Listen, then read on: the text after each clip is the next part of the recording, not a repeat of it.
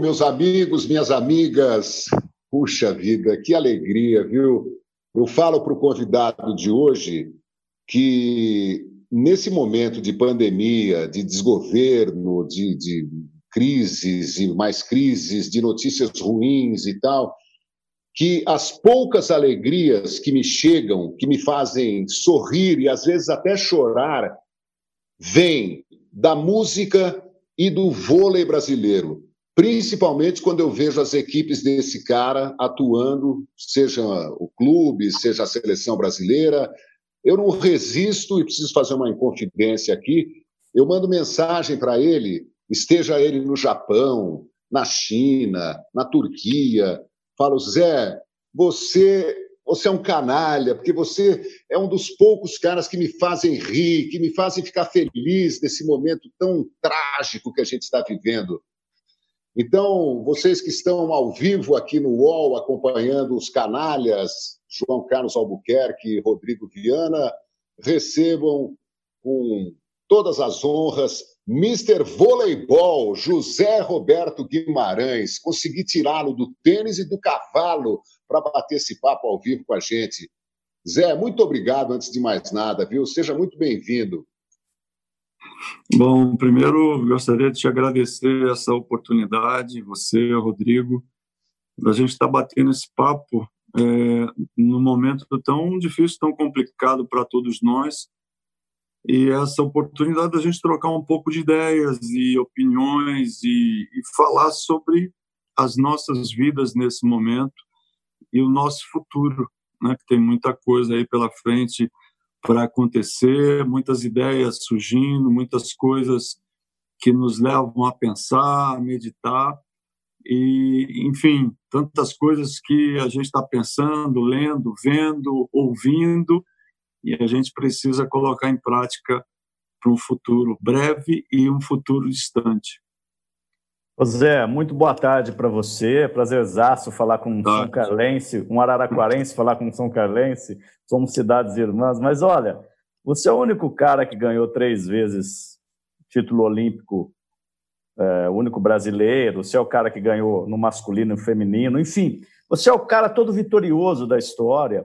E eu te pergunto, Zé, já emendando nessa tua abertura aí, é, um cara estrategista, campeão, inteligente, dá para levar essa inteligência para esse momento da vida que a gente está passando? Dá para trazer a quadra para fora? Bom, Rodrigo, primeiro eu gostaria de dizer que dentro dessas, entre essas vitórias, existem, existiram derrotas, derrotas que marcaram, que foram sofridas, que foram muito importantes é, para muito aprendizado. Né? Eu posso te citar aí 2004, depois a gente pode citar Rio 2016. Certo, é de Quitanda. Você é de Quitanda, né, Zé? Voltou. Oi. Não entendi. Você nasceu onde? Eu nasci em Quintana. Quintana. Quintana. É, eu sempre digo, eu tenho que pontuar que ela é uma cidadezinha pequenininha, que ela fica entre Marília e Tupã. Eu vivi em Quintana até seis anos, depois meu pai resolveu mudar para São Paulo e eu fui morar na Zona Leste. E aí começa um pouco da minha vida paulistana, mas com 12 eu fui morar em Santo André, mas sempre eu fui muito ligado a essas duas cidades, tanto São Carlos quanto Araraquara, porque eu sempre tive parentes nessas duas cidades. E as minhas férias escolares eu ia passar tanto em São Carlos como em Araraquara. Né? Julho era 15 dias num lugar e 15 dias no outro. Eu amava, né? porque eu tinha, eu fazia coisas que eu não fazia normalmente em São Paulo. Então era uma delícia. Mas enfim, é, eu acho que a gente tira dessa, dessa pergunta do, do Rodrigo várias coisas, vários ensinamentos dessas vitórias e derrotas. Né? Eu acho que é um momento que a gente tem que pensar muito, um momento que a gente tem que ter muita precaução, que a gente tem que respeitar o tempo. Eu acho que nós temos que respeitar quem conhece, quem sabe das coisas, principalmente agradecer quem está na, na, na linha de frente nessa pandemia, os profissionais da saúde que tanto estão fazendo pela gente, pelo nosso povo, que estão se expondo diretamente por todas as pessoas. E imagino é, o grau de estresse, o grau de dificuldade que eles estão enfrentando e passando por todos nós. Então, eu só tenho a agradecer essas pessoas e, e, e todo o nosso agradecimento né, por tudo aquilo que eles estão fazendo e passando por todos nós. E acho que a gente tem que se preservar e fazer o possível para respeitar o tempo. Até agora nós não temos um equilíbrio acontecendo. Nós estamos ainda com um pico na pandemia, as coisas não não estão reduzindo, né? A gente não está tendo, como eu disse, um equilíbrio, uma queda de casos. Então, se possível, se possível, fiquem em casa, preservem-se. Agora, quem não pode ficar em casa, quem tem que lutar pela vida, o que, que eu vou dizer? Eu não posso dizer absolutamente nada. É, mas quem puder, fique em casa, tome os seus cuidados, quem tiver que sair, com máscara, álcool em gel, lavem as mãos, enfim, dê, preserve para não, não ficar em aglomeração, dê um espaço entre um e outro. Enfim, todas essas coisas que a gente tem ouvido, as pessoas que mais entendem sobre é, vírus, pandemia, eu acho que a gente tem que respeitar esse momento o máximo que a gente possa para que não entre em colapso, que a saúde não entre em colapso e aí não, não criemos mais problema para as pessoas da saúde. Então é isso que eu acho que é o, o que nós podemos colaborar nesse momento tão difícil que a gente está vivendo. Bom, o momento realmente é dramático, né? E a, a minha ideia de ligar para você é para ver se a gente leva um pouco de alegria, de otimismo, de esperança claro. para as pessoas. E a primeira pergunta, Zé, em relação a voleibol, que eu queria te fazer, como você é a maior autoridade, talvez, mundial do, desse esporte, eu queria saber qual é o segredo do Brasil. Queria que você dissesse quantas jogadoras, por exemplo, é, o Brasil tem em nível de seleção brasileira. 30, Bom, primeiro, 50 eu... no máximo. Aí, uh, se você fizer uma comparação com os Estados Unidos, com China e tal, a gente sempre fica, fica atrás, né? Muito, Porque a, muito aqui é atrás. é tudo muito difícil. E, uhum. e, mesmo assim, a gente ganha quase tudo. Se não ganha, chega em segundo, no, no, na pior das uhum. hipóteses, em terceiro. É... Então, eu, eu, eu já perguntei para várias pessoas, queria ouvir de você qual é o segredo, porque todo mundo trabalha, todo mundo treina, todo mundo assiste os Jogos do Brasil, dos Estados Unidos, da Sérvia, da Turquia, da China, do Japão da França, todo mundo conhece o que está sendo usado hoje no voleibol. Por que, que nós somos assim no voleibol, Zé Roberto? Bom, eu acho que você sabe bastante sobre esse, essa nossa realidade e, e lógico que você tem que perguntar. Você foi um jogador, de ex-jogador de vôlei, você conhece bastante da nossa realidade e conhece bastante da nossa história e do nosso passado.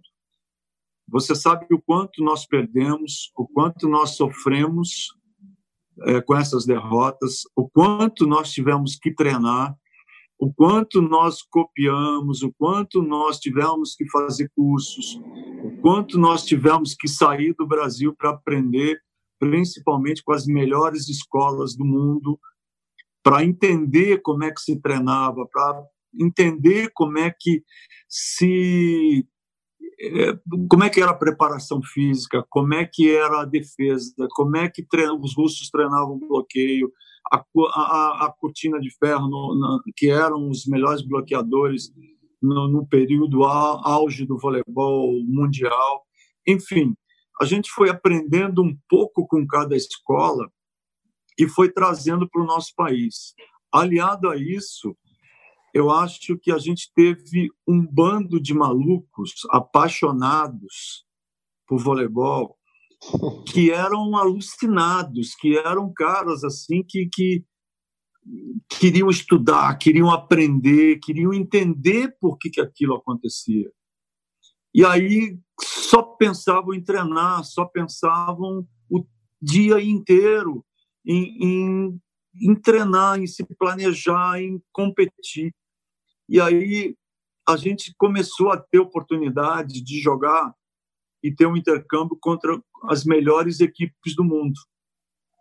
E com essa paixão toda acontecendo e com essa vontade de aprender, de jogar e de fazer de criar, eu acho que a gente começou a fazer e a construir a nossa própria maneira de jogar vôlei.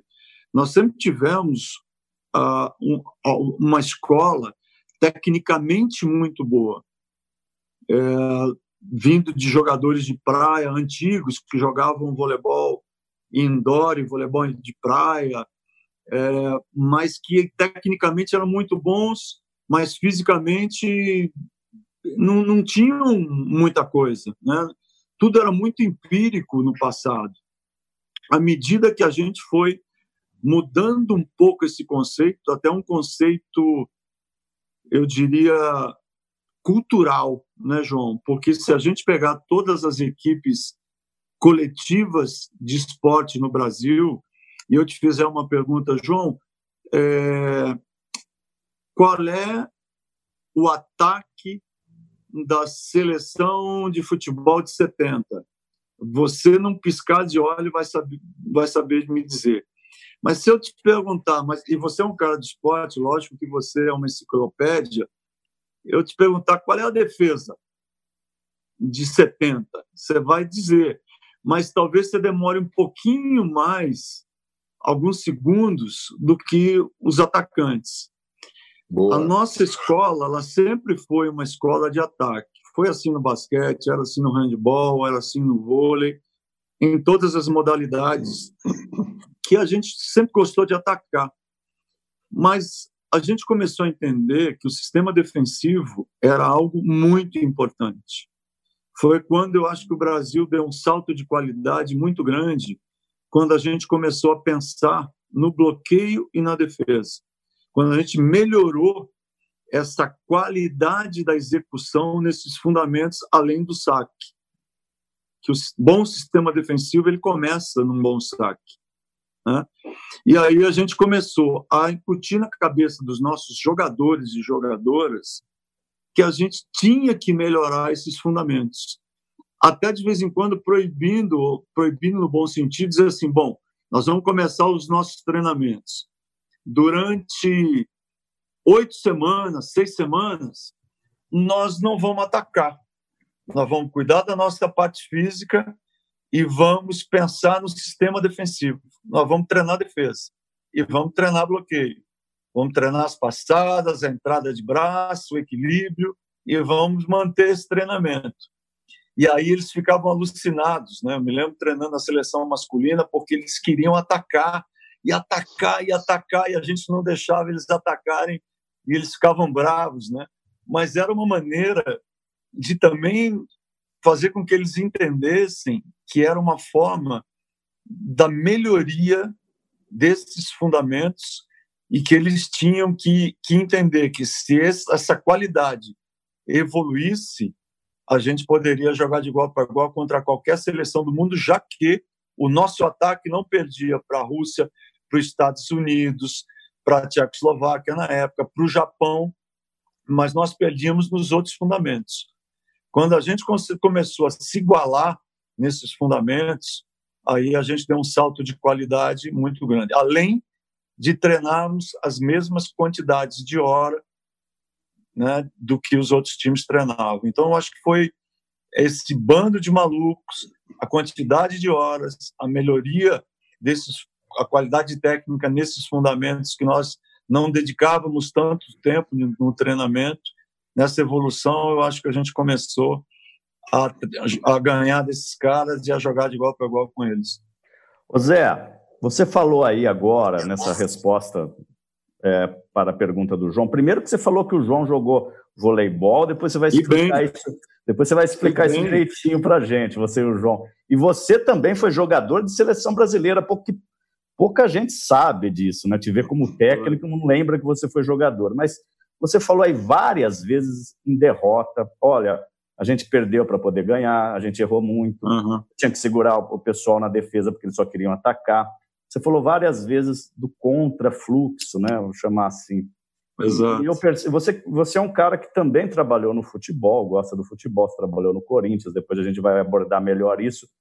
Mas me parece que o futebol tem uma dificuldade maior de falar da derrota do que os outros esportes, sobretudo do vôlei, do próprio basquete, que eu acho que come... quando começou a falar da derrota, começou a ganhar, por paradoxo que pareça isso.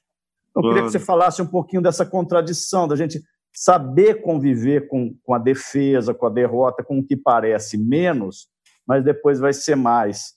Não sei Exato. se ficou complexa essa pergunta minha. Não, não, é, é, é, que a gente tem uma cultura no futebol que é muito ruim, é muito desastrosa para todo mundo, eu acho, que é o fato de um técnico perder três, quatro é, jogos e ele já ser trocado, ele já ser substituído. Essa é a cultura do nosso futebol, infelizmente. Muitas vezes o técnico não tem nem o tempo para dar um padrão de jogo para o seu time. Eu já vi vários técnicos caírem é, sem ter tempo de trabalhar. O cara começa no domingo, ele perde o jogo do domingo, aí na quarta tem um jogo, ele perde de novo, no outro domingo ele perde de novo, ele está fora na segunda-feira. Então, isso é muito ruim, é muito doloroso. Né? E aí, se ele não tiver o, respaldo dos jogadores, se ele não tiver as costas quentes lá com a diretoria, com certeza ele já vai cair. Mas isso faz parte, a derrota, ela muitas vezes te mostra o caminho a ser seguido. O, o caminho das vitórias, ela começa muitas vezes é, é, é com, com, com a derrota que é onde te mostra, pô, onde é que eu tenho que melhorar, onde é que eu tenho que evoluir, o porquê que, porquê as vitórias vão acontecer. Exatamente é, os detalhes, as dificuldades, onde é que o adversário está te pressionando, onde é que as coisas estão acontecendo de errado, né? E você vai corrigindo, vai ajustando, vai melhorando, vai dando um ritmo melhor, é, vai diminuindo o número de erros, e ali a coisa vai começando a acontecer, vai se ajustando, vai evoluindo, e ali pronto, a, a transformação vai acontecendo. Mas isso é gradativo, não é da noite para o dia. Eu estava vendo, a, a Sport TV está passando o nosso campeonato 2017, e a gente perdeu jogos assim, né? A gente ganhou esse campeonato mas a gente perdeu para a Tailândia, perdeu para o Japão, dois times asiáticos. E a gente estava com a faca no pescoço e a gente ia ganhar três jogos consecutivos aqui no Brasil. Bélgica, depois ainda nós tínhamos Holanda e Estados, Estados Unidos. Unidos. A gente ganhou três jogos e aí você vê nitidamente a evolução do time na defesa, no bloqueio, nos contra-ataques. A transição de jogo começa a ser melhor, o time se posicionando melhor. Né? Então, as coisas vão acontecendo gradativamente, a evolução.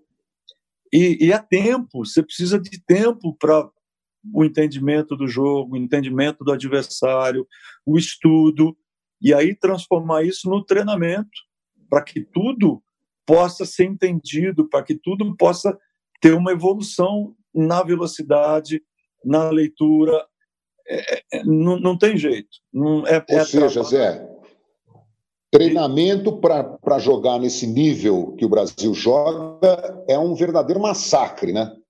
O tem jogador tem que estar muito afim, porque senão não resiste. Não tem treinamento em onda, né, João? O treinamento é forte ou mais forte. Que é aquilo que eu falo sempre: a gente vai jogar contra as russas. O time da Rússia, por exemplo, é, a menorzinha ali tem 1,90m. É. Então, você, vou te dar um exemplo do nosso time. Você pega a Natália que ataca bolas altas, ou a Gabi. Ela vai ter que passar por esse bloqueio. E aí não tem jeito. Se ela não treinar forte o tempo inteiro, atacando bolas de velocidade, atacando bolas altas, com bloqueio duplos, triplos, tandar a mesma coisa, bola do fundo. Então, ela tem que estar a 100% o tempo todo, corrigindo, ajustando, com uma manualidade muito boa para corredor, para bola longa, para bola curta, largada, ponta de dedo. Ela tem que ter uma, uma, uma direção de ataque é, e um controle excepcionais para que ela consiga colocar a bola aonde ela quer, a hora que ela quer, o momento que ela quer. Zé, uma precisão incrível. Te pedir um favor, pessoal da retaguarda aqui do UOL está me pedindo, se você puder tirar o dedo um pouquinho assim, ó, do meio da câmera aí, ó, tá tampando um pedacinho seu aí, aí já tá beleza já. Melhorou, né? Faz parte. Esses dias eu estava vendo, viu, João e Zé? Eu, tava vendo só uma coisa, Rodrigo. Eu ah. e o Zé Roberto estamos perto dos 60. não, mas eu estava vendo na Globo. Não, não, então. A gente, o Mundial a gente... do Corinthians, o Galvão Bueno também estava com o dedo e caiu várias vezes. É, tá também, está perto dos 60. Quando eu falo perto, não quer dizer antes necessariamente. Perto Estou preocupado aqui com ter um enquadramento bom, aí começa a mexer aqui. É, mexer é igual o voleibol, é. o Zé, tem tática para segurar o celular. Né? mas eu ia te, ô Zé, mas eu ia te perguntar o seguinte: você é um cara também do, do mundo das palestras, da motivação, você é muito requisitado para isso, né? O teu discurso é muito fascinante, é muito envolvente, a gente te escuta falando e para para escutar. Imagino que as jogadoras também, os jogadores também. É... Nesses dias eu estava ouvindo, viu, João? Até alguém que eu gostaria de convidar aqui. Estava ouvindo uma palestra do Fernando Diniz, técnico do São Paulo, uhum. para a Universidade do Futebol, para o meu grande amigo professor Medina, enfim.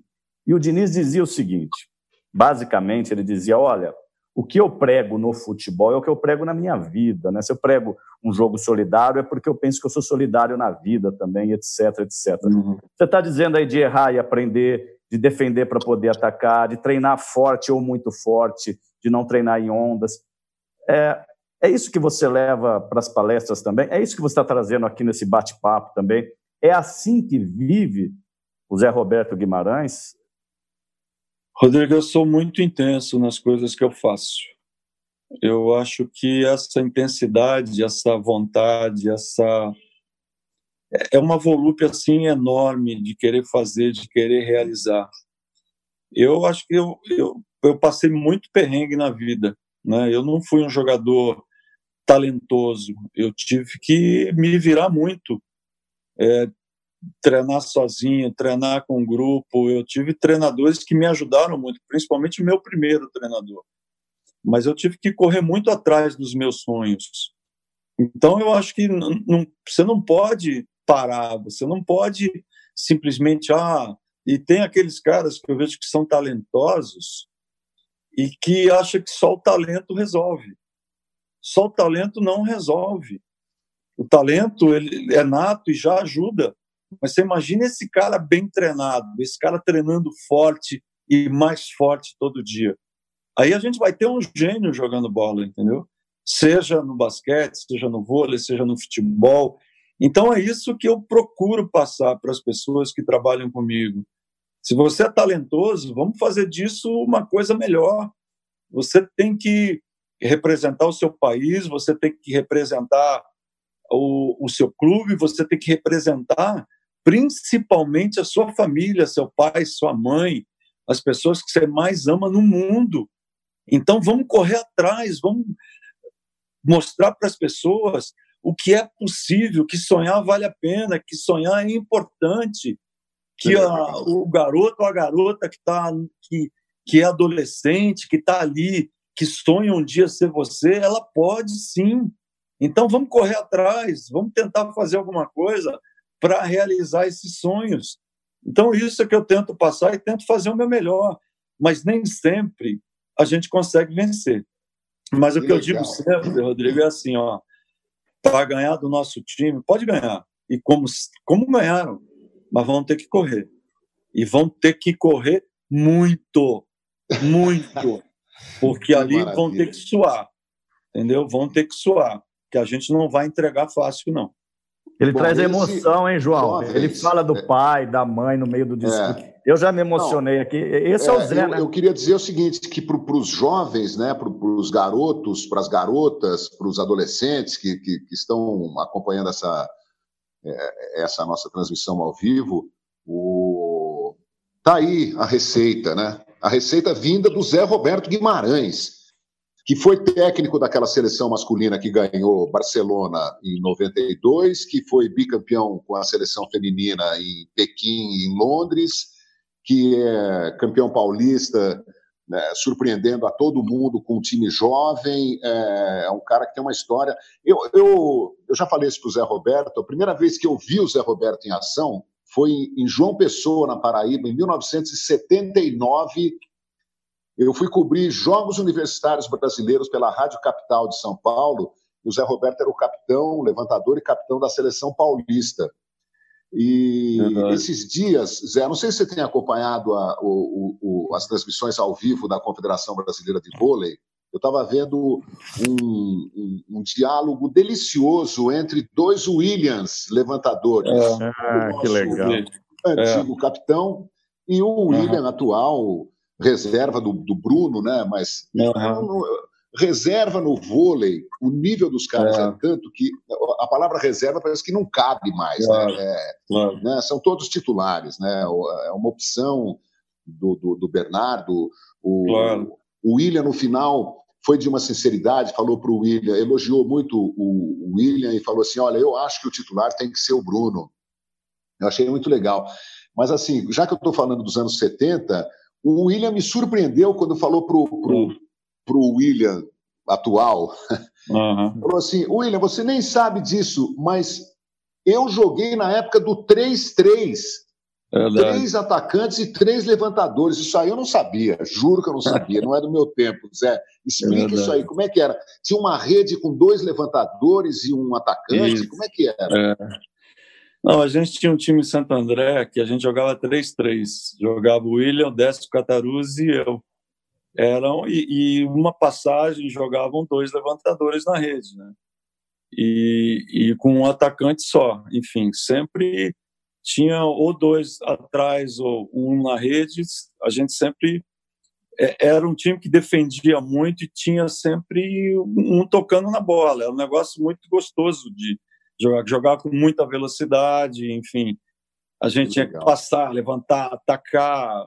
É, esse eu acho que foi o único que eu me lembro, assim, na época que eu jogava, o único time que jogava 3-3. Ah, então não era Depois... comum. Oi? Não era comum. Não era comum. Quer dizer, é, em alto nível não era comum. Se jogava 4 e 2 e ali começava a virar para 5 e 1, né? Aqueles anos ali, quatro, cinco anos depois, o 5 e 1 já começava a predominar. Agora, você está falando de um cara que foi fenomenal, né? O William foi, para mim, um dos melhores levantadores que o mundo já viu. E eu tive a oportunidade de jogar com ele durante 10 anos. A gente começou no Mirim juntos, só que ele começou no Tietê, e eu comecei em Santo André, no Hunt, Aí, quando ele tinha 18 anos, ele foi jogar em Santo André. A gente teve a possibilidade de jogar juvenil juntos lá em Santo André, 4 e 2. Só que no adulto tinha um outro craque, que é o Décio Cataruzzi, e a gente jogava 3-3.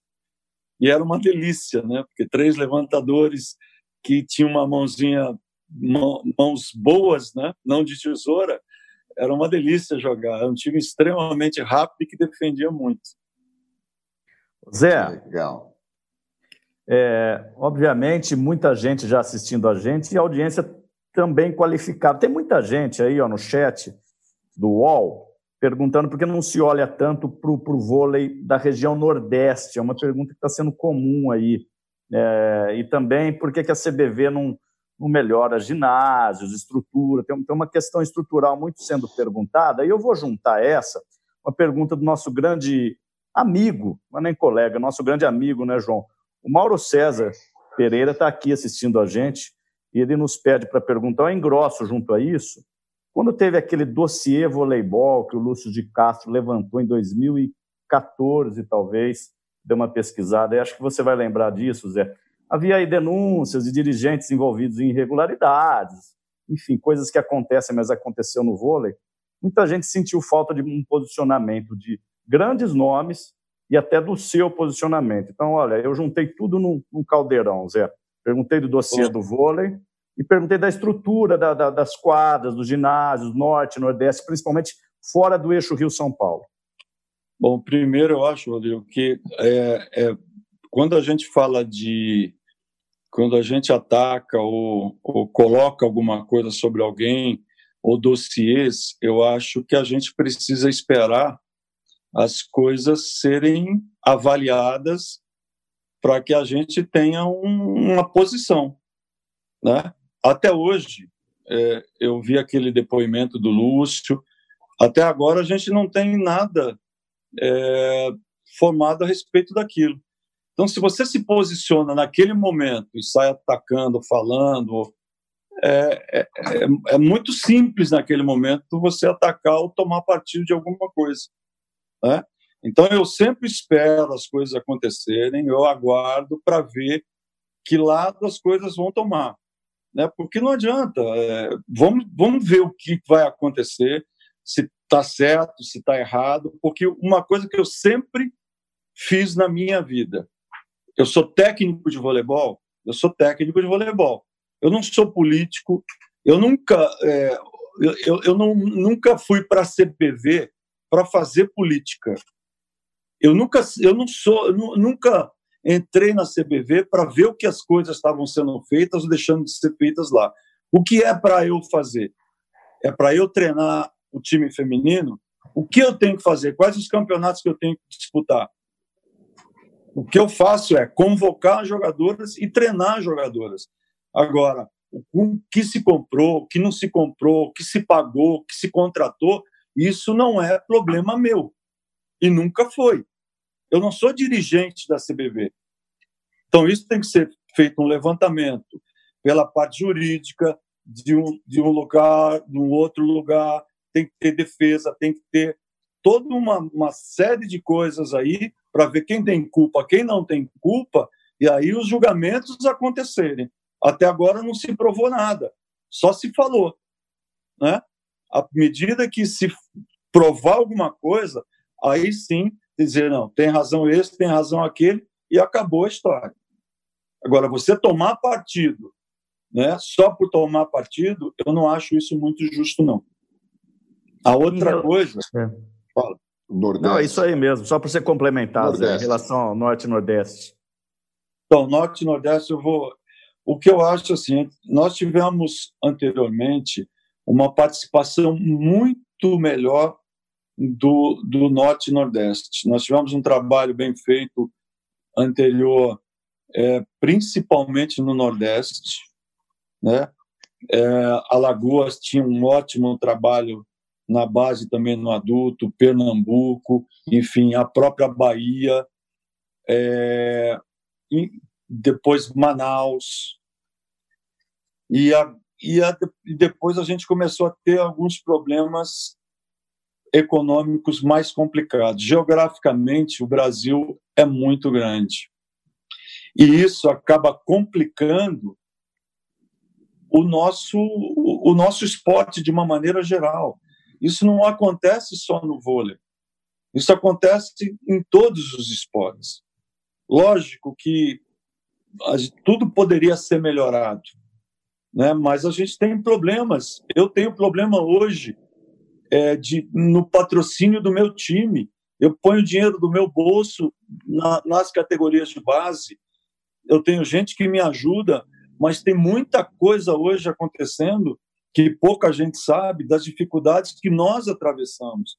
Então, não é só o problema da CBV ajudar, da CBV botar dinheiro, né, da iniciativa privada. Hoje nós temos um problema econômico acontecendo no Brasil.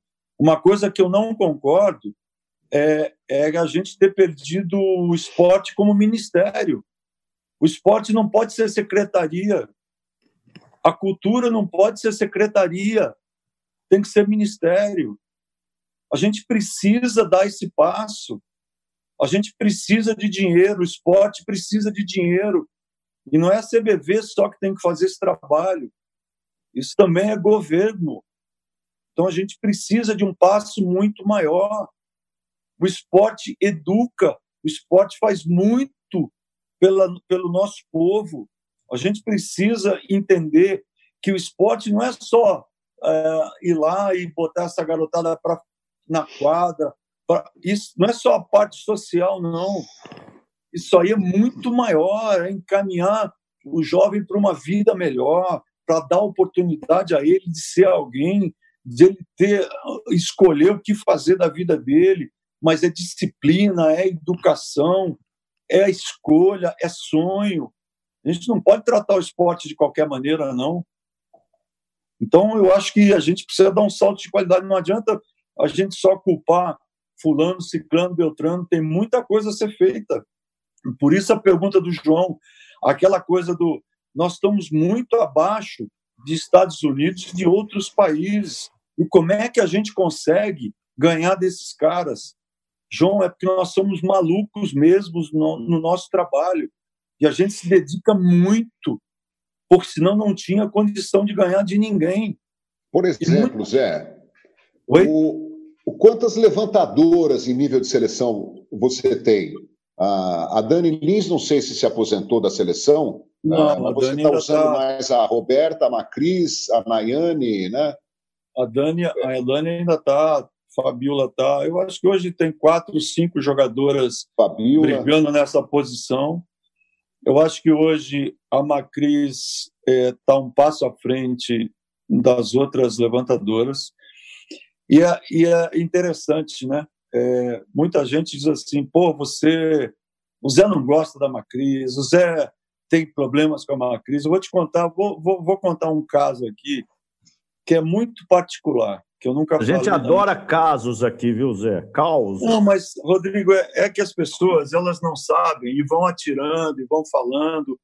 Eu, eu tenho sei. o maior carinho por todas as jogadoras e o maior respeito por todas as jogadoras. O fato de você, numa hora de um jogo, ser um pouco mais duro, falar um pouco mais duro com uma ou com outra, isso faz parte do contexto ali dentro. Claro.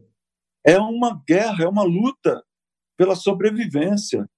Não dá para você chegar e dizer, oh, por favor, a senhora poderia dar um passo à lateral direita. Entendeu? Ali, aquilo foi treinado exaustivamente, foi estudado exaustivamente. E a gente está no, no fio da, da navalha. Todo mundo precisa que ela faça aquilo. Então, é o momento, é a hora, é a oportunidade. Se não for naquele momento, acabou. Você perdeu a chance e você vai ter que contar a história, entendeu? E você aí não você gosta da que... Macris? É, e a Macris é, é, é uma coisa interessante. Eu acho interessante, né?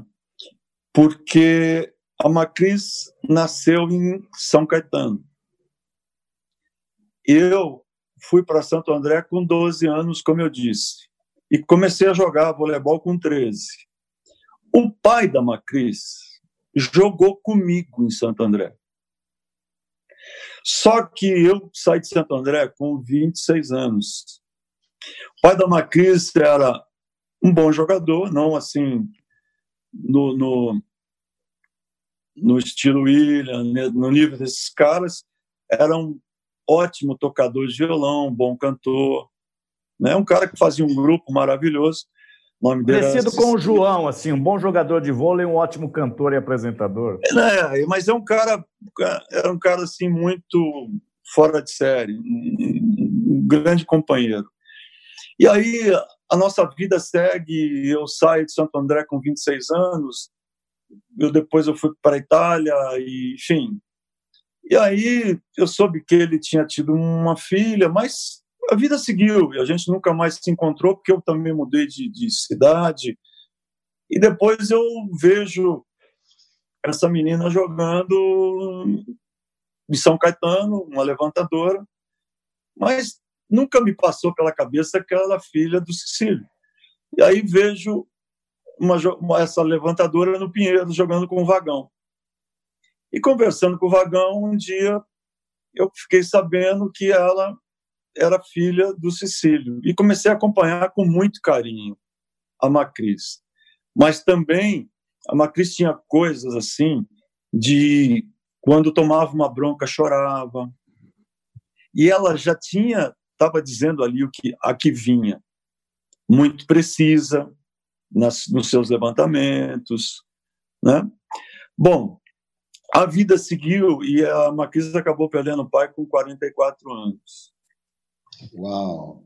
Depois disso, a vida nos juntou na seleção brasileira. E pouca gente sabe disso. Que eu acabei, eu sempre tive um carinho muito grande, sempre tentei preparar a Macris. Não foi para o vôlei só, para a vida. Pelo carinho que eu tinha pelo pai dela, por uma série de coisas, mas também nunca fui um cara que que passava a mão na cabeça dela. Eu sempre cobrei muito dela. Porque não adianta. Eu, eu lembro de uma vez que no Pan-Americano, eu estava treinando a Joicinha, atacando a posição 4, nós íamos fazer a final com os Estados Unidos. E a Macris estava levantando e a Joicinha, eu querendo que ela batesse para diagonal, entre diagonal 4 e 5. E de repente eu dei uma bronca na, na Joicinha. Pô, Joicinha, você tem que entrar mais pelo lado da bola e não sei o quê. Quando eu olho, é uma Cris chorando. Eu falei, mas eu não estou dando bronca em você. Aí eu digo, pô, já pensou se isso acontece no meio dos Jogos Olímpicos? Né? Então, sempre isso foi uma preocupação que eu tinha com a Cris. Essas, essas situações de dela ter essas, essas, esses repentes. O que, que acontece com essa menina? ela foi melhorando, ela foi evoluindo, amadurecendo, crescendo. Hoje, ela é uma levantadora pronta, muito boa, só que eu, como técnico de seleção, vou continuar cobrando dela. Apesar de ter sido amigo do pai dela, apesar de ter um apreço muito grande, a Macris ainda, na minha opinião, ela tem que melhorar em determinadas coisas. Para mim, como levantadora, ainda ela precisa defender mais. Ela defende, mas ainda ela precisa defender mais. Então, João, eu não posso passar a mão na cabeça dela. Eu adoro. Mas tirar o dedo da frente da câmera, você pode. Desculpa. Tô? Ah, aí, ficou melhor. Pô, tô fazendo o possível aqui, eu tô com a mão. Eu sei, eu tô vendo, você apanha que nem eu, eu tô achando delicioso ver que eu, a velha mas guarda é que eu, toma eu, pau. Tô... Na então, quadra não, mas fora da quadra. Sabe, é, é uma coisa assim, muito. E, e, e acho que ela está muito bem tem jogado bem no clube, tem, tem jogado é bem demais, na seleção. Cara. Eu sou fã da Macris. E aí as pessoas falam assim, pô, mas ele dá bronca dela, largou de segunda, ou levantou com uma mão. Eu fui levantador. Faça quando é necessário fazer.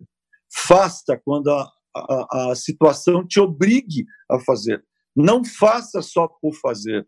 Não faça para ser, ah, olha como ela é boa, ah, como, entendeu?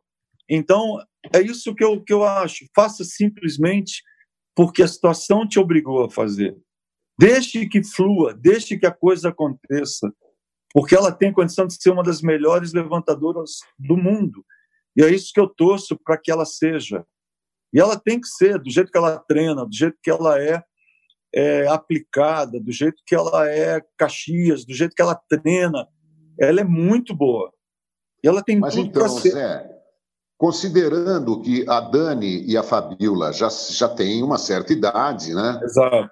As outras são jovens, né? A Roberta, nem tanto, mas é jovem, né? A Macris, a Nayane, a Claudinha também já tem uma certa idade. Eu não sei exatamente é, quais são a, a, os alvos né, seus, mas como é que é possível a gente ter. Os Estados Unidos têm quantas levantadoras no, no, que podem jogar a qualquer momento na seleção? É que ele trocou várias, né? Agora ele está com duas, três levantadoras, mas ele já várias levantadoras ele foi trocando ao longo desse quadriênio olímpico e, enfim, como trocou várias jogadoras em várias posições. Enfim, cada técnico é não, mas digo, ele, ele tem um material muito, muito mais amplo, né? Ah... Não, não dá para comparar. Não dá para comparar. A quantidade de jogadoras que os Estados Unidos têm é, é infinitamente maior. Tem quatro, cinco vezes mais do que nós temos. Zé, é, eu não sou treinador de vôlei, também não fui jogador, a exemplo seu e do João. Joguei um futebol meia boca. Mas eu sou jornalista. Você deu aí duas declarações que certamente, na hora que acabar essa live, vão ser manchetes no país inteiro. Você disse que o, que o esporte precisa do ministério e você disse que põe dinheiro duas vezes, eventualmente, do teu próprio bolso, você tem que correr atrás para o time do qual você é técnico. Eu estou só pontuando isso para te perguntar o seguinte: teve um momento em que você foi para o futebol. Foi aquele momento da MSI no Corinthians, se eu não me engano, onde não, falava da Hicks Mills, da, da Hicks Mills, perdão. Entrou tanta, tanto fundo de é. investimento é. ali que a gente se perde. Mas era um momento próspero, vamos dizer assim, o que todo mundo enxergava assim. O que é que aconteceu naquele Corinthians? Como foi essa transição sua para o futebol e a volta para o vôlei, Zé? Ali foi. Eu sempre tive vontade de trabalhar no futebol. Primeiro, porque eu sou apaixonado por futebol e quase joguei futebol na vida, né? Qual a posição? Eu, eu era meio-campo. Olha só. É, eu, eu, gostava de jogar ali. É, eu sempre gostei de sair jogando com a bola, né? Do meio para trás ou do meio para frente você jogava? Do meio para frente, meio para frente, meio para frente. Mas eu venho de uma família de jogadores de futebol. Meu pai foi profissional e meu irmão foi profissional, oh, mais velho. Então, isso, o meu caminho já estava mais ou menos delineado, né? Quer dizer, eu adorava ver as fotos de, de, de garoto é só com bola de futebol na mão. E aí, quando eu fui para Santo André, é que o meu professor de educação física, que era o Valdemir Romani, na, na escola que eu estudava, ele só dava vôlei. E foi quando eu conheci o vôlei, me apaixonei e aí parti para o voleibol na minha vida. Mas tem histórias aí interessantes do, do, no colégio, enfim, de representar o colégio, jogar jogos colegiais. FUP. É uma delícia. FUP, depois na faculdade. E, e o, o, os melhores anos da minha vida, João, foi na, na, na FEFISA, nós temos um grupo até hoje que a gente se fala, é, que foi da Faculdade de Educação Física de Santo André, que hoje não existe mais, mas foi onde eu me formei e me ajudaram, porque eu estava na seleção nesse período e tom, tomei DP de recreação e o pessoal me ajudava porque eu ficava fora treinando na seleção, então era uma loucura, né? Mas uma delícia. E o Corinthians, Zé, mano? O que você está fazendo agora? O negócio do Corinthians. Ah, do Corinthians, claro. Deixa eu terminar o Corinthians. Então, claro. aí eu tive o convite do Ávila para ir para ser diretor da Hicks Music. J. Ávila. É, do J. Ávila. E aí aceitei o convite porque era uma grande paixão trabalhar no futebol, ver como é que era o futebol, entender. E foi muito legal difícil foi trabalhar lá dentro. Né? Lógico que o Corinthians tinha sua característica, seus diretores e tudo mais, mas eu também tinha a proteção dos diretores da Hicks Music, do, das pessoas que trabalhavam na Hicks.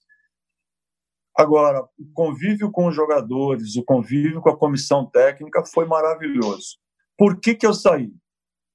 Eu fiquei dois anos, nesses dois anos, Uh, foram, foi interessante, por exemplo, o, eu fui mandado para a Itália por falar italiano para trazer o Dida, e aí eu me vejo no meio de uma reunião com o Galliani, com o advogado do Dida, né? E eu digo, pô, o que, que eu estou fazendo aqui no meio desses caras que eu via pela televisão, né? E aí tô lá na reunião tentando trazer o Dida para o Corinthians, né? E aí deu certo, Dida fez um ano maravilhoso, enfim, foi muito legal. Então foi, foi, foram dois anos legais. A gente conseguiu ganhar o Paulista, o Brasileiro e o, e o Mundial, o primeiro Mundial.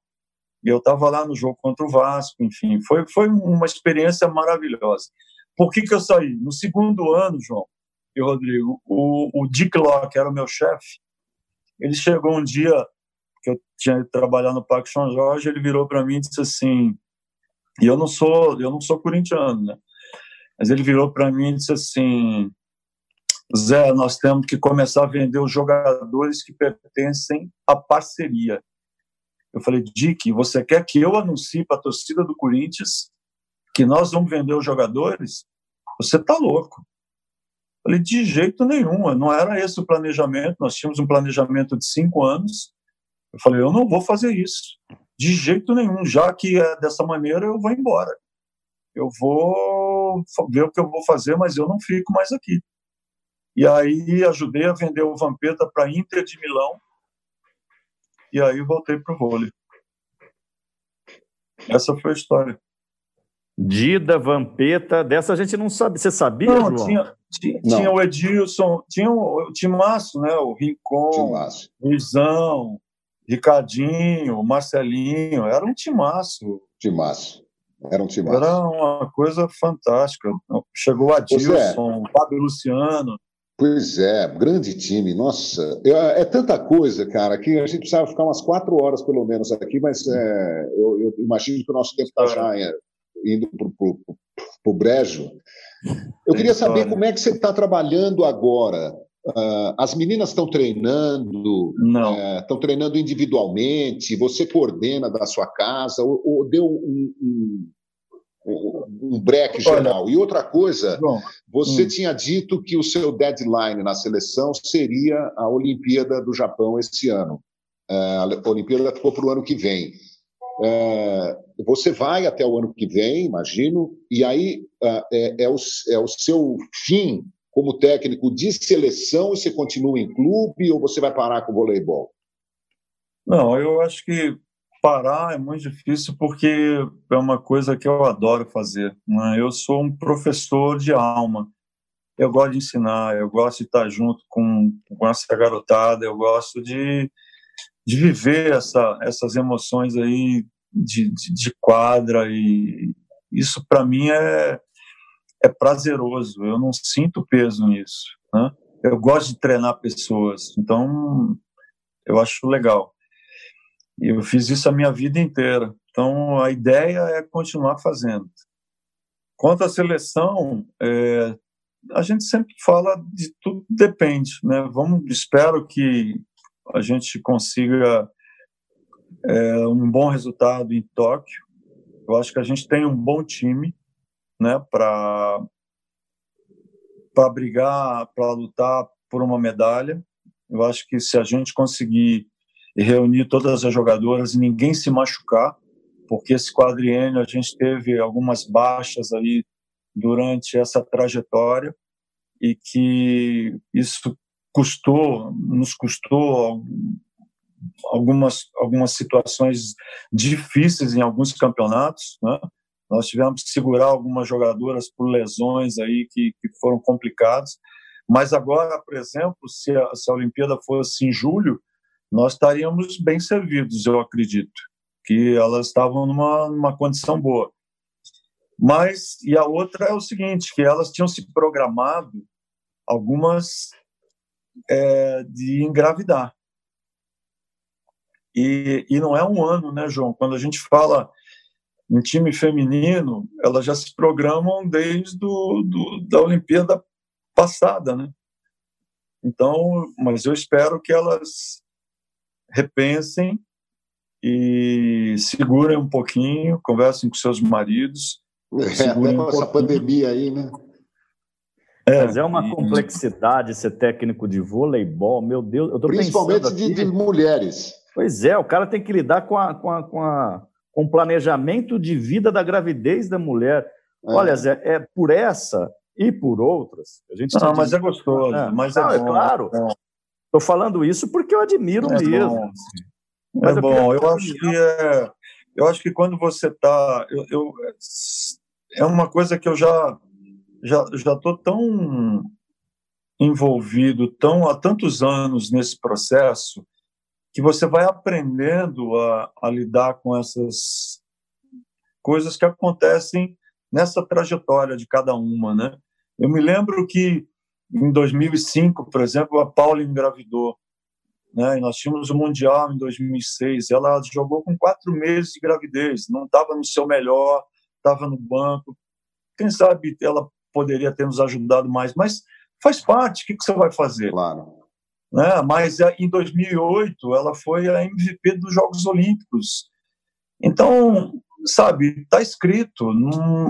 aquilo é. também ajudou a gente a aquela derrota para a Rússia em 2006 também nos ajudou a aprender e ganhar em 2008. 2004. São tantas coisas, é, e tem tantas coisas que são, são difíceis de você dizer, ah, mas podia ser assim. Nós podíamos ter ganho, lógico, mas quem sabe se nós tivéssemos ganho, não teríamos perdido em outra oportunidade. Né? É tão difícil isso.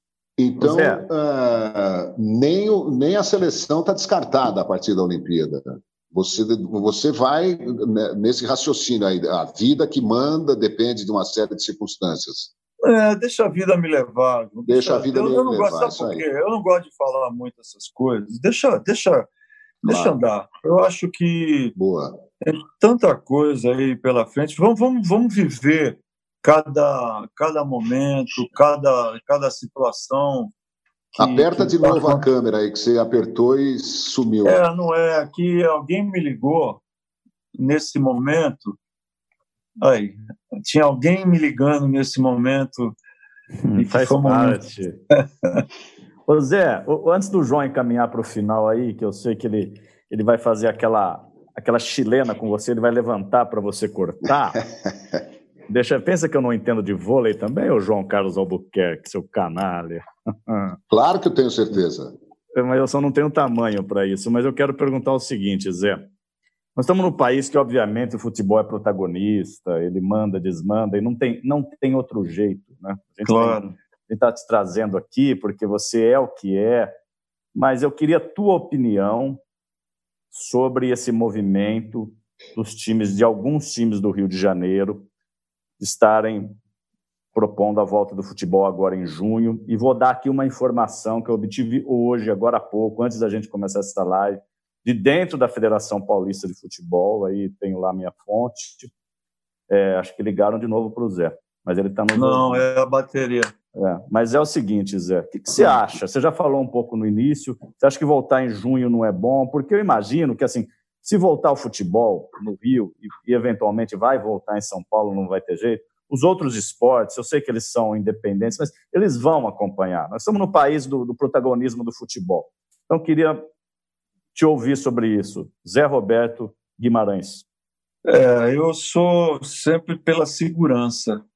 Né? Eu acho que a gente precisa ter uma atenção muito grande na situação de, de equilíbrio da pandemia.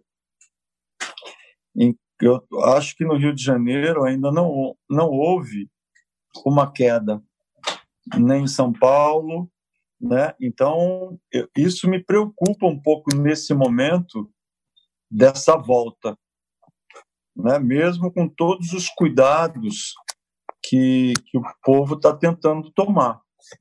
Será que é, é o momento adequado? Eu acho que primeiro eu, eu, né? Eu estou dizendo eu. Eu acho que se houvesse uma queda no pico, né, na quantidade aí de, de casos, né? Se a gente começasse a ver uma queda, começasse a ter aí uma tranquilidade maior, agora casos subindo, quantidade de mortos que a gente está tendo, eu acho ainda um tanto perigo, perigoso essa volta. Eu, eu preferi esperar um pouquinho mais né, do que arriscar. Somos, eu acho que correr dois. riscos. É, então, eu acho que nós não podemos correr riscos. Claro. Eu sou muito pela segurança. Eu acho que já esperamos até agora né? O que, que nós vamos fazer? Ô Zé, antes de mais nada, você precisa mandar um beijo para uma super fã, você deve ter milhões de super fãs, a Juliana GB, que teve o prazer de te conhecer na Arena Barueri, e a Tandara. Ela tem foto com você e com a Tandara, diz que são os preferidos dela. Juliana. Muito obrigado, Juliana. Muito obrigado. Um grande beijo para você. Continue torcendo pela gente. Ô Zé, eu joguei vôlei na PUC, joguei na Faculdade de Turismo do Morumbi, disputei campeonato da FUP pelo Colégio Aí. Instituto ah, Previdência, aqui no Alto da Previdência, na Raposa Tem vídeo, tem vídeo. Mas João. quando me perguntam, João, qual é a diferença entre oposto e ponta? Por que que... É, é, por que, que o ponta no, no, o ponta passador e o oposto não passa? Quer dizer, o cara não, não pode ter um oposto e um, e um ponta que saibam passar, é proibido. Aí. Eu explico, mas eu, ninguém, ninguém entende. Então, por favor, como maior Olha, autoridade. Você, essa pergunta é uma pergunta é uma pergunta muito importante, sabe por quê, João? Nós somos na época que a nossa geração é uma geração versátil que a gente fazia tudo. Tanto é que a gente falou de 3-3. E isso foi uma coisa que nunca saiu da minha cabeça e de vários jogadores. Então, quando você tem uma ponteira que é passadora, que ataca só na posição 4, tudo bem, mas ela não pode atacar na posição 2, na saída da rede? Será que ela não, não também não tem eficiência para atacar lá? E a oposta, que ataca a maioria das bolas na posição 2, na saída da rede, ela não pode ser eficiente de atacar na posição 4, ela também não pode passar, ela não pode ser boa em recepção. Então, vou te citar um caso, vou te dar um exemplo prático, que aí a gente fica. Eu recebi algumas críticas porque eu mudei a Rosa Maria de posição. Rosa Maria era oposta, eu botei a Rosa Maria de ponta. O que eu entendo é o seguinte: ela ganhou jogando nessa posição é mais uma coisa. Ah, ela teve dificuldade, ela teve dificuldade, mas ela está ganhando mais um fundamento, ela está aprendendo mais um fundamento, ela está tentando melhorar. Se ela melhorar em recepção, é mais uma coisa que ela vai aprender, vai evoluir, vai evoluir a leitura, vai evoluir nos movimentos, vai evoluir em várias situações do jogo, do que ficar fazendo uma mesma coisa só, né? deixando as outras passarem para ela só atacar. A Monique mudou também de função, né? Ela fez também, a, a Tandara fez essa função, a Mari fez essa função. A Mari era oposta.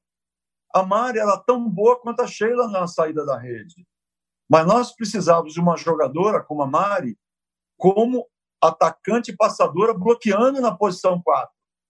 Por isso ela foi transformada em ponteira, passadora, ah, ela nunca foi um passe é, nota 8, mas ela passava 6, 7, entendeu?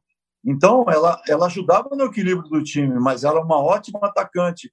Na posição 4, na posição 2, batia bola rápida, batia China, batia qualquer tipo de bola que você quisesse. Então, na, no meu entender, quanto mais a jogadora souber fazer dentro do jogo, souber passar, souber atacar na 4, na 2, bola de velocidade, quanto mais opções ela te der, mais o time vai ganhar. Entendeu? Agora claro. fica esse negócio, ah, não, porque ela é só oposta, não, porque ela vai mudar de posição. Meu Deus, e se ela tiver que atacar e bloquear na posição 4? Ela não pode fazer isso?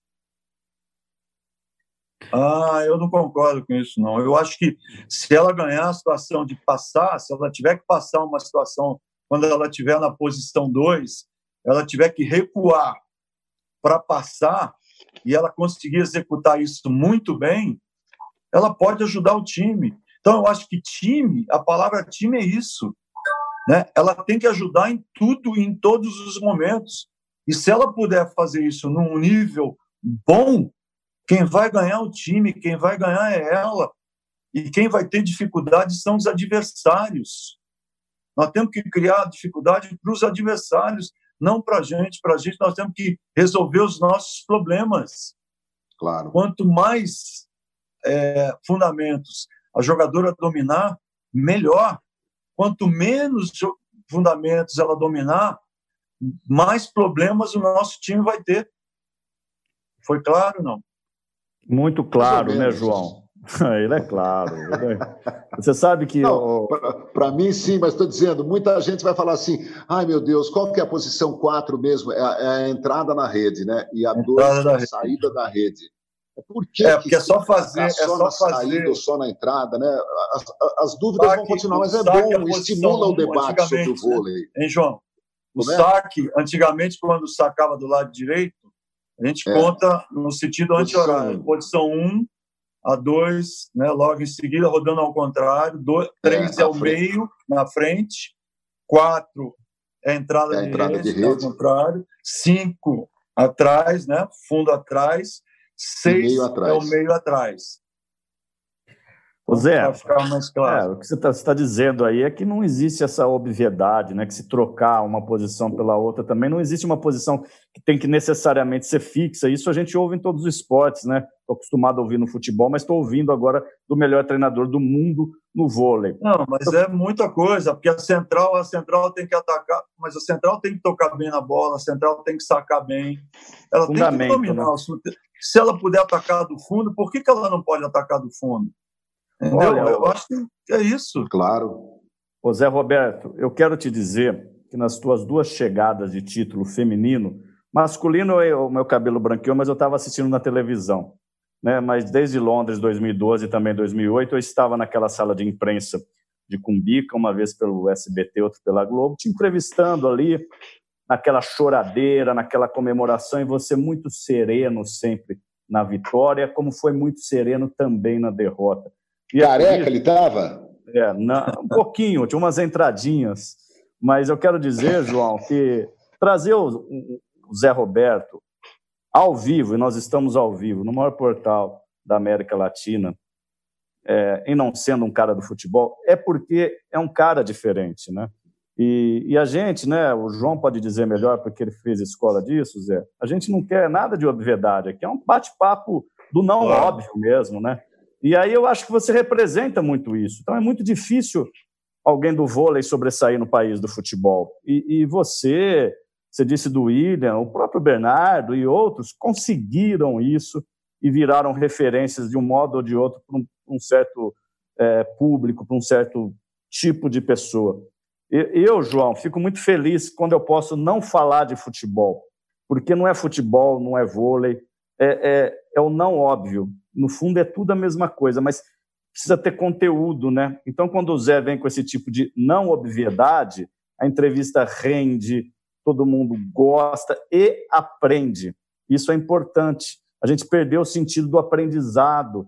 A gente perdeu isso até na entrevista, é. até nós jornalistas às vezes, João. Não sei fazer uma meia culpa aqui. As perguntas ficaram tão óbvias, sabe? É, depois a gente debate isso. Deixa eu fazer mais umas perguntinhas para o Zé antes que ele vá embora. Ó, o Alex José Molinari é, pede, por favor, para o Zé escalar a seleção do Brasil e a mundial de todos os tempos. A do Brasil é isso. é difícil, né, Zé? Olha, eu, eu, como é que é o nome? O nome dele é? é José Alex, Roberto Molinari, José. Alex Molinari, né? Alex, eu vou te pedir mil perdões. Sabe por quê? Imaginei. Não, eu, é porque assim, eu, eu, eu, quando eu, a gente fala em nomes, a gente fala, mexe em suscetibilidades. Exatamente. Eu nunca escalei, me pediram para escalar cinco melhores jogadoras que eu já vi jogar. Eu disse, olha, fico fora dessa. Boa. Sabe por quê? É, é muito complicado você falar em nomes, você falar em, em nas que são melhores, nas que mais jogaram, nas que. Eu, eu não gosto desse tipo de coisa, porque muito é muito complicado. Em determinados momentos, uma foi melhor do que a outra, a outra foi melhor do que a outra. Então, é, talvez você cometa injustiças que eu não acho legal. Eu sabe? entendo a curiosidade eu vejo, assim, do seleções. torcedor. Aquela é. seleção, por exemplo, de 2008, para mim, foi uma seleção é, ímpar, foi uma seleção fantástica e que eu vou defender sempre. E algumas jogadoras em 2012, por exemplo, eu estava vendo outro dia a, a final olímpica de 2012, Brasil e Estados Unidos. Né? E eu nunca mais vi. João, eu nunca mais, Rodrigo, eu nunca mais assisti aquele jogo.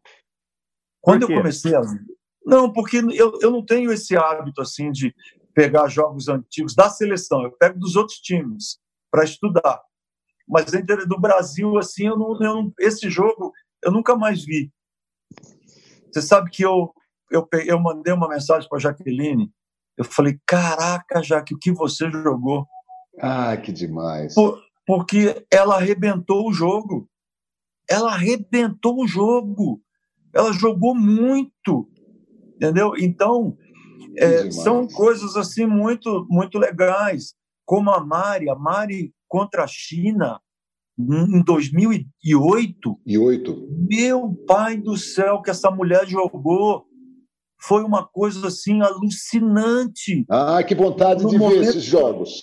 Não, no momento mais difícil do jogo, ela virou bolas assim que não sei se outra conseguiria, conseguiria virar. Entendeu? 2012, ela... Zé. 2000... O, Brasil, o Brasil perdeu feio o primeiro set né, na, na decisão do ouro Estados dos Estados Unidos. Você tinha esperança ou, ou, ou chegava tinha. a ter convicção de que a gente viraria? É Eu mesmo, tinha, sabe, sabe por quê, João? A gente tinha treinado quatro anos sabendo, sabendo o seguinte, que os Estados Unidos seria finalista olímpico. Era o melhor time disparado do mundo.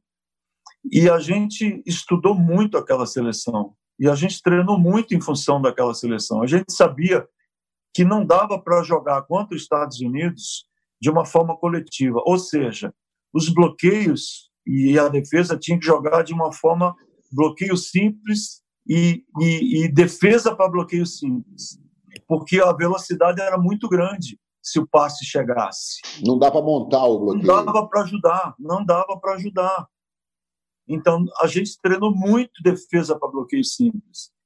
E a defesa estava muito ajustadinha. Então, o duro é que você treina contra as outras seleções, de ajudar as, as, as ponteiras, as, a oposta, a, a levantadora, tentando ajudar as centrais, né? Nos bloqueios. Chutada de meio, a bola de tempo e tudo mais. Só que com os Estados Unidos, com a velocidade que elas estavam imprimindo, era muito bloqueio simples para todo mundo. A Hooker, por exemplo, e a Kirandeu, a Kirandeu chutada de meio e a Hooker chutada na saída. Não dava para a posição 4 ajudar e a levantadora também não conseguia ajudar a chutada de meio, porque tinha uma chutada muito rápida na ponta, na posição 4. Então o bloqueio tinha que jogar muito aberto e a defesa muito fechada. Não dava para o bloqueio ajudar. E aí a defesa tinha que estar ajustada. E aí é que, que o Brasil se superou, entendeu? Onde a gente conseguiu parar o ataque americano na defesa, o bloqueio se posicionou muito bem, mas no primeiro set a gente tomou um vareio, porque a gente estava tentando ajudar elas e aí a gente não chegava, a defesa não, não, não, não conseguia se compor. A partir do momento que o time se concentrou, cada uma na sua, e a defesa ajustando, a gente começou a tocar nas bolas, elas começaram a não derrubar mais com facilidade. E todos os nossos contra-ataques começaram a cair, ou quase todos. Olha, eu vou, vou, vou dizer o seguinte aqui, Rodrigo. Se o UOL quiser nos tirar do ar, tire. Se você não. quiser nos tirar do ar, tire. Se o Zé Roberto quiser ir embora, tire. Mas eu não vou encerrar essa conversa. O Zé Roberto pode falar assim, João, chega, João, canalha, não aguento mais, vou, vou comer, não almocei ainda e tal, está liberado. Mas eu quero saber tanta coisa, quero saber o futuro imediato. Porque, de repente, Zé, você aparece, você falou que, que, que via a Macris no Pinheiros, ó, foi falar com o Vagão, de repente você aparece com a Lorene, com a Maiane, com a Mayra, com, com, com né, meninas de 19, 20, 22 anos. Da onde vem, né? A Lorene parece que é mineira, né? É... É. Mas ela passou por vários Continua clubes, né? brotando né? jogadora no Brasil, assim nós podemos ficar tranquilos, vamos manter esse nível? A gente tem uma, uma, uma gama de jogadoras jovens aí que são grandes e que são talentosas. Eu, eu acredito muito nessa nova geração. Lógico que nós, João, estamos tendo problemas. Nós não temos hoje economicamente falando, a mesma quantidade de treinamento que nós tínhamos há seis, oito anos atrás. Nós treinávamos há seis, oito anos atrás para jogar um campeonato mundial seis meses. Hoje a gente treina três meses contando com o campeonato. É pouco. Entendi. Se a gente pensar mas isso é uma situação econômica que nós estamos passando. Então, as pessoas né? cobram, as pessoas cobram muito, pô, o resultado da base, a gente não está tendo resultado na base. Só que a gente está limitado hoje, nós não temos dinheiro para fazer. Então, nós temos que limitar os treinamentos. Não adianta cobrar os treinadores, não adianta cobrar o planejamento. É a nossa realidade hoje. Antigamente, nós treinávamos muito mais. Nós tínhamos mais jogos amistosos, nós tínhamos né, muito mais eventos. Hoje, os treinadores não podem fazer isso. Nós não temos condições. Então, mas hoje nós temos uma gama de jogadoras altas muito interessantes aparecendo aí. E eu sempre digo, ah, é importante fazer resultado na base? É importante, mas é mais importante formar bem. Os resultados precisam vir no adulto, não na base. Na base, elas precisam ser bem formadas tecnicamente, precisam Corrigir. jogar os seus campeonatos, crescer, amadurecer, né? mas os resultados precisam vir no adulto. Ah, mas as jogadoras não estão tendo muita, muita possibilidade de jogar. Tão sim. A gente sempre coloca, eu, eu sempre dei, tentei dar chance para jogadoras jovens. Haja visto o que aconteceu. A Mari foi para a Olimpíada de 2004, foi titular da seleção nacional com 19 anos. A Natália apareceu com 16 anos na seleção adulta. Tem jogadoras que apareceram um pouco mais tarde, mas sempre está aparecendo jogadora jovem.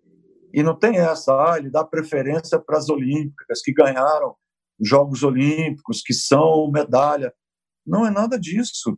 É que essas mulheres ainda estão jogando bola. Agora, se não jogarem, as outras vão ter prioridade. Claro. claro. Não tenha dúvida. Agora, existem gerações e gerações. Né? Vamos ver o que, que os resultados que vão aparecer. Sobre isso que você está falando aí, Zé, eu ouvi uma frase esses dias, eu estava lendo, eu honestamente vou ficar devendo, não me lembro de quem nem de onde, mas a frase era é, que a gente tem, o nosso futuro está nos adultos e não nas crianças, ao contrário do que diz o senso comum aí, porque as crianças se espelham nos adultos, né? Então é lá, a é ponta final é ali. Mas é, dentro dessa, dessa linha aí do João de perguntar do futuro e tal, você você volta para o futebol? Você tem isso na sua cabeça em algum momento da sua vida, João? Ou João? O João também. Volta para o futebol também, João? É aquilo que eu falo. Eu, eu, eu sempre deixei a minha vida acontecer. Eu nunca digo não. Eu não sei. Eu, eu hoje eu estou me sentindo muito bem naquilo que eu faço. Estou treinando diariamente. Eliminei 10 quilos. Entendeu? Estou todo dia de manhã. Minha vida começa, meu dia começa às seis e meia da manhã, às oito eu estou na quadra. Então, eu, eu sou muito. Eu treino, eu gosto de treinar, eu estou me cuidando. Então, você é, faz? É, é assim. tênis, cavalo? Conta um pouquinho do seu dia a dia. Cavalo de vez em quando, quando é possível, mas o tênis quase todo dia. Ou ginástica, ou bicicleta, ou corrida. Eu estou sempre me exercitando, todo dia, mas eu faço questão de levantar às seis e meia da manhã.